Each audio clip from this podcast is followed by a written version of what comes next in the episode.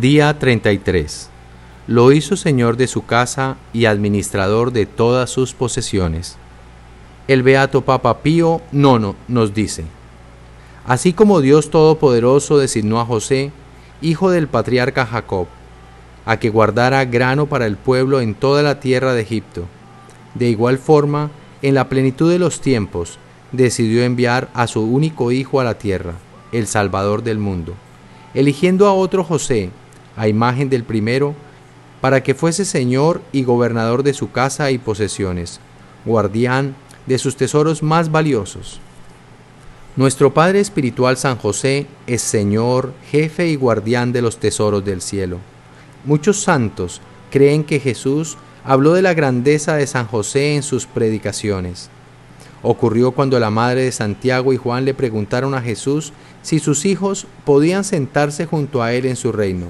El texto dice lo siguiente. Entonces la madre de los hijos de Zebedeo se acercó a Jesús, junto con sus hijos, y se postró ante él para pedirle algo. ¿Qué quieres? le preguntó Jesús. Ella le dijo, Manda que mis dos hijos se sienten en tu reino, uno a tu derecha y el otro a tu izquierda. No saben lo que piden, respondió Jesús.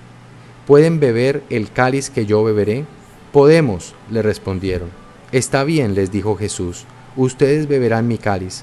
En cuanto a sentarse a mi derecha o a mi izquierda, no me toca a mí concederlo, sino que estos puestos son para quienes se los ha designado mi Padre. Al oír esto, los otros diez se indignaron contra los dos hermanos. Pero Jesús los llamó y les dijo, Ustedes saben que los jefes de las naciones dominan sobre ellas, y los poderosos les hacen sentir su autoridad entre ustedes no debe ser así. Al contrario, el que quiera ser grande, que se haga servidor de ustedes, y el que quiera ser el primero, que se haga su esclavo.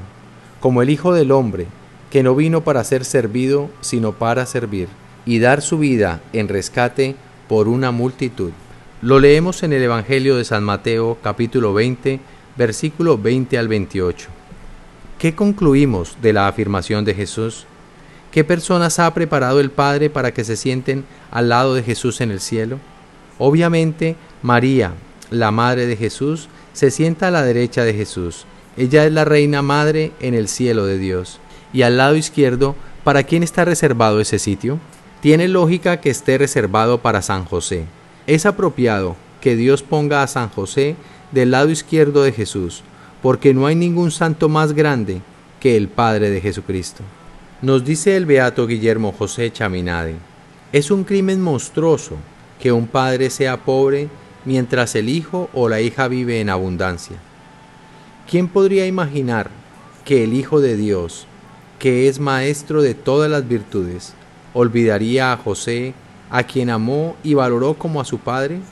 Él, Jesús, no debe haber escatimado ningún esfuerzo para enriquecerlo. Sentado a la izquierda de Jesús en el reino celestial, San José distribuye todos los tesoros del cielo. Y nos dice San Pedro Julián Eymar, la devoción a San José es una de las gracias selectas que Dios puede darle a un alma, porque es equiparable a revelarle todo el misterio de las gracias de nuestro Señor. San José es tu refuerzo, Permite que Él refuerce y haga crecer tu intimidad con Jesús y María.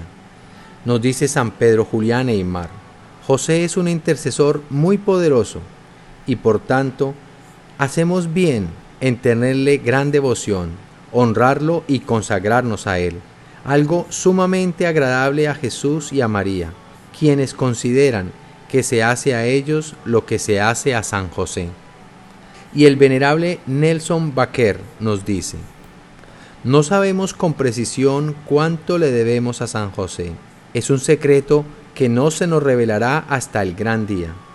Pero no dudemos de que aquel a quien Dios confió el cuidado de toda su casa, nos ha concedido favores especiales que requieren nuestro más sincero agradecimiento.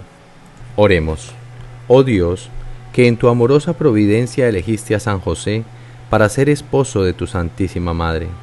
Concédenos la gracia de tener como nuestro intercesor en el cielo a aquel que veneramos en la tierra como nuestro protector.